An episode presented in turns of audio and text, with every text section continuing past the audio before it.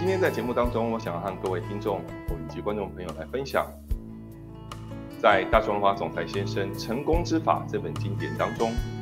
所叙述的，诶，心念的重要性，在世间能够能否哦得到成功，或者是说在事业有所成就，全部都是和心念有着关系。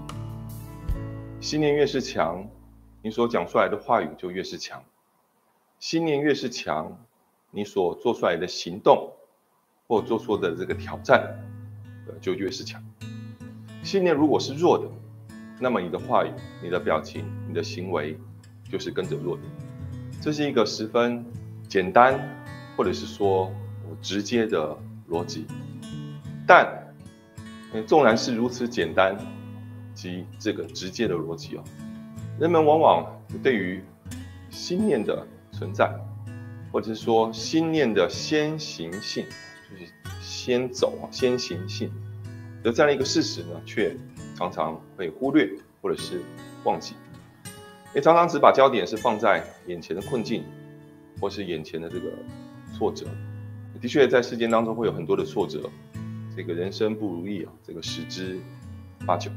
那好比说现在因为疫情上面的这个关系哦。虽然现在的这个疫情呢，渐渐在台湾的这个部分呢是渐渐已经是趋缓，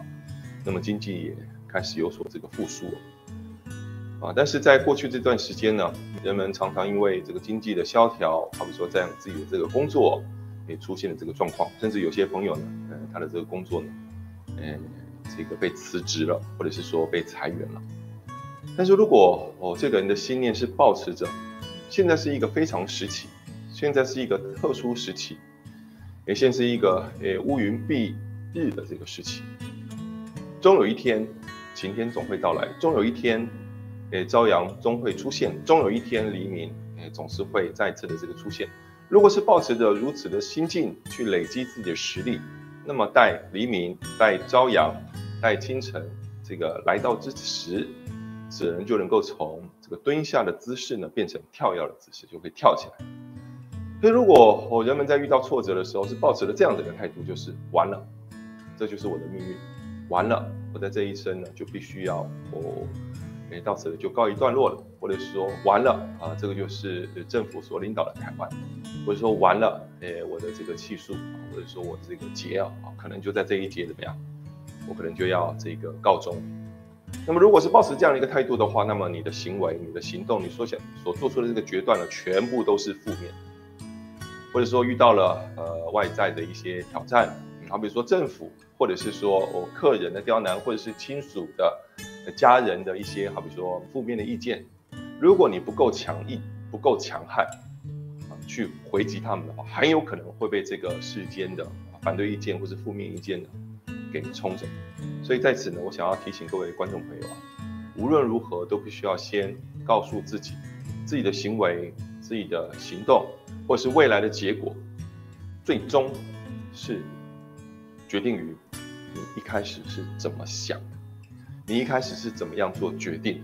这个决定，这个想法决定结果，决定了一切。你这个时代需要自行发电的人，这个时代不需要抱怨连天的人，因为抱怨连天的人到处都有，到处都是抱怨连天的人。只是，如果你在抱怨连天的人们当中能够持出反对的意见，不，我不是这么认为的。不，未来必定有希望的。不，现在正是我充电的时期，或者说储备电力的时期。现在是我准备的时期，现在是我蹲下来的时期。若能够做如此想的话，当机会来到之时，